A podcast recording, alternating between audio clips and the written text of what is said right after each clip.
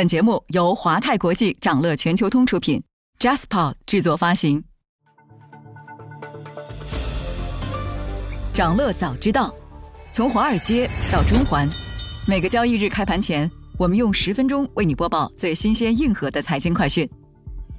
今天啊是二零二二年十二月十二号，星期一，各位投资者早上好。俄乌冲突等因素带来的欧洲能源危机愈演愈烈，甚至有分析警告。欧洲能源危机会持续数年。欧洲能源危机的始末是什么？俄罗斯限制供应天然气是导致能源危机的唯一原因吗？度过这个冬天之后，能源危机还会不会持续？稍后的焦点话题，我们将从三个角度为你拆解。不过，首先还是让我们快速回顾一下上周全球市场的表现。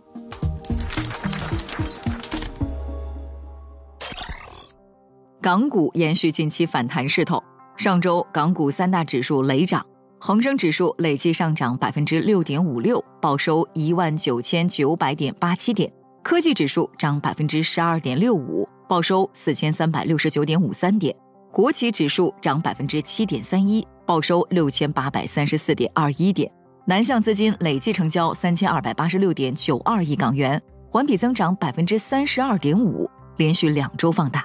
分析认为呢，港股持续回暖，更多是受益于防疫措施逐步落地及房地产行业利好。那备受市场关注的是新十条针对内地疫情防控政策的优化，并且香港正研究放宽各项防疫措施的可能性。同时呢，近期政策持续向房地产吹来暖风，从此前的债券贷款融资到恢复上市房企和涉房上市公司再融资。至此，本轮组合拳中的信贷、债券、股权三个融资渠道政策都已经落地，三支箭悉数射出。让我们把视线转回美国，美国劳工部发布的数据显示，美国十一月 PPI 同比增长百分之七点四，高于市场预期。那剔除波动较大的食品和能源后，美国十一月核心 PPI 同比增长百分之六点二，环比飙升至百分之零点四，为预期百分之零点二的两倍。PPI 和核心 PPI 涨幅双双超预期，凸显了通胀的粘性。因此，美联储的加息脚步可能在二零二三年持续。不过呢，美国十二月密歇根大学消费者信心指数显示，美国一年通胀预期意外下降到百分之四点六，创二零二一年九月以来新低。数据显示，消费者对美国的长期通胀预期保持在百分之三，通胀预期的回落在各个人口群体中都很普遍。与此同时呢，美国房地产市场继续崩溃，因为交易取消和房屋降价，美国十月成屋待完成销量出现创纪录的下降，抵押贷款早期违约率攀升至新高。虽然房屋库存增长停滞，正在缓解房价的下行压力，但由于美国人住房负担能力接近三十五年来最低水平，购房抵押贷款中的违约风险仍然存在。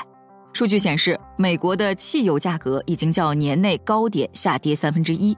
在刚刚过去的一周，西方对俄油制裁正式生效，油价不涨反跌。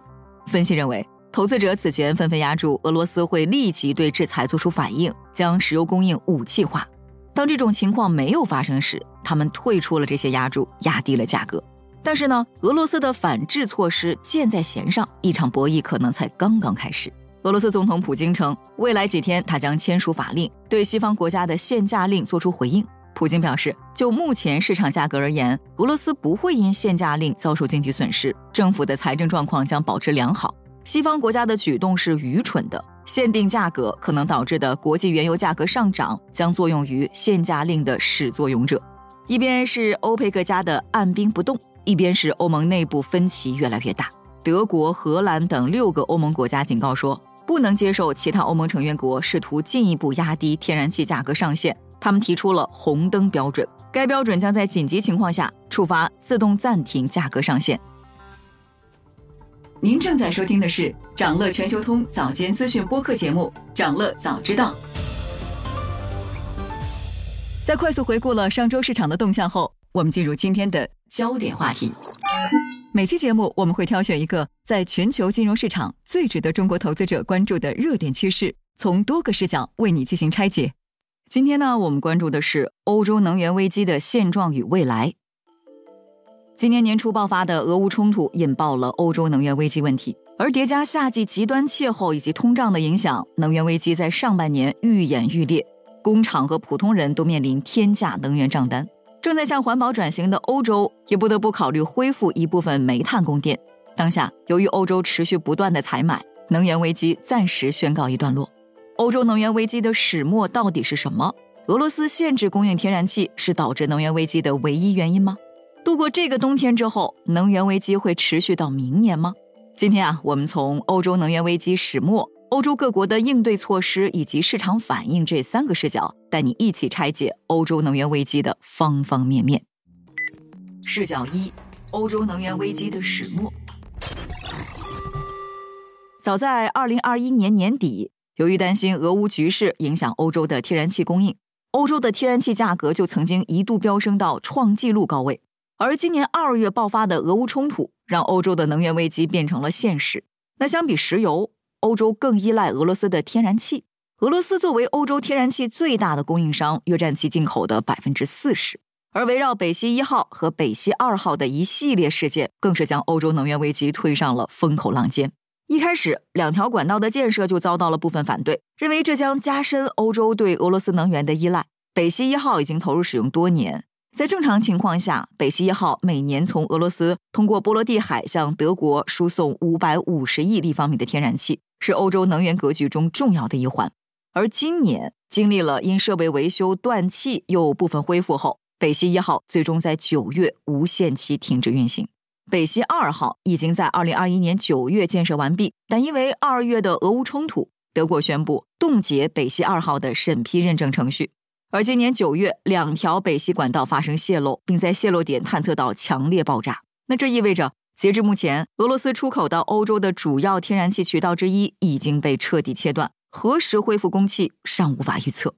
另外呢，在冲突爆发后，欧盟对俄罗斯进行的多轮制裁措施也限制了能源供应，其中包括禁止所有经济实体在俄罗斯能源部门进行新的投资。禁止欧盟所有经济体从俄罗斯进口煤炭，以及逐步削减俄罗斯石油进口等。但欧洲的能源危机背后的原因，其实并不只是欧洲对俄罗斯的高度能源依赖。欧洲在能源转型以及天然气市场自由化改革中的缺陷，也是造成如今尴尬局面的重要原因。天然气市场自由化改革最初的设想呢，是希望欧洲各国团结起来。建立一个可预测的大型的、透明度较高的统一天然气市场。巴黎大学科学院的能源教授指出，目前欧洲能源危机的深层原因有几个方面。第一个是，目前欧洲的天然气市场自由化是由效率和低价驱动的。欧洲的确建立了一体化的市场和监管机构，并建立了灵活的定价，但同时，能源供应安全的重要性却没有得到应有的重视。除此之外，欧洲面临的不是市场失灵，而是监管失灵。一些国家更喜欢便宜的天然气，而不是多样化的天然气。欧盟能源指令规定，每个国家都应该至少有三种不同的天然气供应来源。理念呢是各国尽可能平均的分配天然气供应，但包括德国在内的一些国家，由于其廉价而依赖俄罗斯作为主要供应商。而且，欧洲国家并没有在天然气供应上达成一致。北溪二号建设就因为包括德国在内的一些欧洲国家的反对而遇到了阻碍。视角二：欧洲如何应对能源危机？失去了俄罗斯天然气怎么办？目前来看呢，欧盟采取了以下几个措施：第一，让电价和天然气脱钩。欧洲电力市场一直以边际成本定价，那天然气发电厂在过去常常是边际电力供应商，也就是说。天然气的发电成本决定了欧洲的电力价格，因此天然气价格一旦上升，电价成本必然跟着上涨。即便一个国家的电力大部分来源于清洁能源发电，也得支付高电价。欧盟委员会副主席表示，欧盟委员会将在二零二三年第一季度提出电力市场新设计方案，切断天然气价格和电价之间的联系。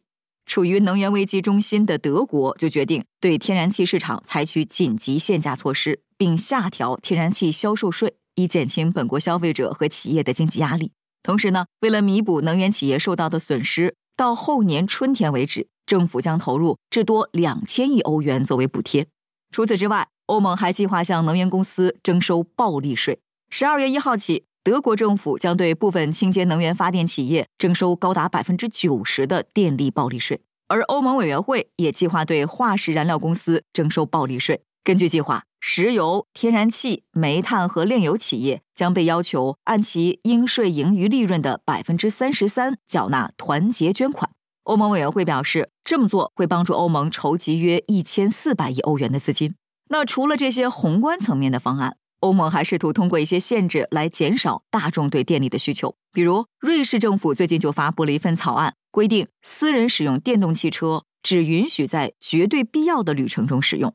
那如果该条例通过并实施，瑞士可能成为首个限制使用电动汽车的国家。此外，瑞士还提出了公共建筑物温度不得超过二十摄氏度，商店营业时间每天减少一到两小时等应急措施。当然，为了减少依赖，欧洲一些国家也在寻找替代能源。一些企业开始探索使用原油、煤等其他能源替代天然气。政府也开始推出一些扶持可再生能源的政策。比如九月中旬，德国政府在二零二二年年度税收法案中批准了一项措施，计划实施对小型光伏税收减免的支持措施。另外呢，欧洲各国也在积极寻找俄罗斯以外的天然气供应商，比如西班牙和美国。由于欧洲增加采买，今年前八个月，欧洲液化天然气进口量比去年同期猛增百分之六十五。根据欧洲天然气基础设施公司的数据，欧洲努力增加天然气库存，意味着欧洲的天然气库存已满百分之九十三点六，德国为百分之九十七点五。视角三：市场反应。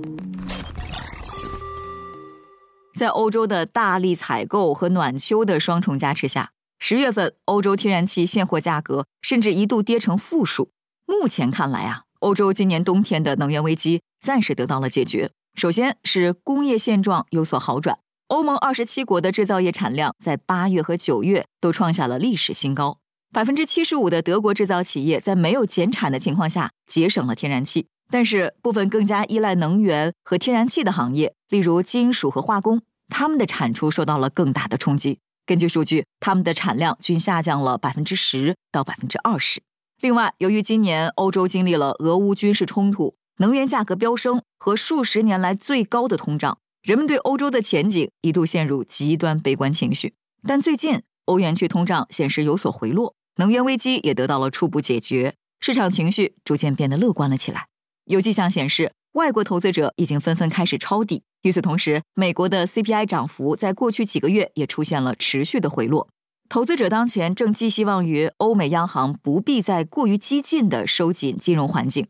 而且本季度以来，欧洲表现最好的一些股票，恰恰来自之前受创最严重的工业部门，比如法国阿尔斯通集团和西门子能源的股价，本季度以来就都上涨了百分之四十二。然而，人们不得不面对的事实是。欧洲过去多年的廉价能源时代结束了。随着气温下降，天然气库存将逐渐被清空，供应会再次减少，价格仍然面临上涨。也许明年冬天能源问题可能会变得更加严重。所以，欧盟各国领导人已经开始为下一个冬天做准备了。欧盟一份草案显示，在十二月十五日举行的下一次峰会上，欧盟各国政府首脑将推进联合购买天然气工作，并将讨论如何更快补充储备。尽早为下一个冬天做好应急计划。欧盟领导人还计划强调有关增加创新、基础设施和能源效率投资的重要性，以逐步消除欧盟对俄罗斯天然气的依赖，加速向清洁能源转型。业内人士指出，如果欧洲不能减少能源需求并确保新的天然气供应，可能会面临长达数年的能源危机。此外，欧洲对液化天然气的再气化需求也面临基础设施限制。想了解更多新鲜资讯，与牛人探讨投资干货，欢迎进入掌乐全球通 App。掌乐全球通是华泰国际旗下自主研发的一站式财富管理平台，为全球华人投资者提供港、美、A 股及新加坡市场的股票交易、公募基金、ETF、保险、智能投顾等多元化金融产品及服务。点击节目 Show Notes 中的链接，现在就一键直达掌乐全球通。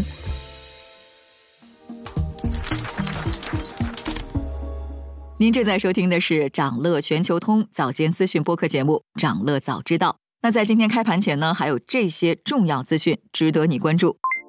美国反垄断监管方出手放话，要阻止微软收购暴雪。美国联邦贸易委员会认为，动视暴雪目前为多种设备供应游戏，不管设备厂商是哪家。而一旦允许微软完成近六百九十亿美元的电游史上最大收购，微软将既有手段，也有动机危害竞争。微软之前就曾通过收购 ZeniMax 排斥游戏机对手。SpaceX、特斯拉等公司高管被授权在推特工作，尽管马斯克称这些人只是下班之后凭着自己的兴趣来给推特帮忙的，还是难以打消投资者以及推特员工心中的疑虑。投资者担忧马斯克和特斯拉高管花太多时间在推特上，不只会令他们分心，而且还可能面临法律问题。自从十月马斯克接管推特以来，特斯拉股价已下跌约百分之二十五。理想汽车三季度净亏损创新高，联合创始人即将离职。财报数据显示，理想汽车三季度营收九十三点四亿元，不及市场预期，净亏损达十六点五亿元。公司执行董事兼总裁沈亚楠宣布辞职。那关于车辆毛利率下降，公司表示，这主要与理想 ONE 有关的存货拨备及购买承诺损失相关。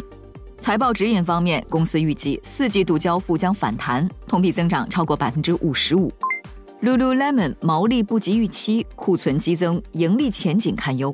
北美运动服装品牌 Lululemon 公布三季报，该公司衡量盈利能力的关键指标毛利率在第三财季为百分之五十五点九，低于预期。同时，库存较去年同期激增百分之八十五，高达十七亿。此外，公司第四财季的业绩指引也低于市场预期。另外呢，本周还有这些即将发生的重要日程值得你关注：美国将公布 FOMC 利率决策，十一月 CPI，十一月零售数据；欧洲央行将公布存款便利利率、边际贷款利率、主要再融资利率；欧元区将公布十二月制造业 PMI，十一月调和 CPI；德国将公布十二月制造业 PMI。英国央行将公布政策利率。财报方面，Adobe、JBL、凤凰新媒体、趣头条将公布三季报，甲骨文将公布中报。以上就是今天掌乐全球通、掌乐早知道的全部内容，期待为你带来醒目的一天。祝您在投资中有所斩获，我们明早再见。想了解更多新鲜资讯，与牛人探讨投资干货。现在就点击节目 show notes 中的链接，进入掌乐全球通 app。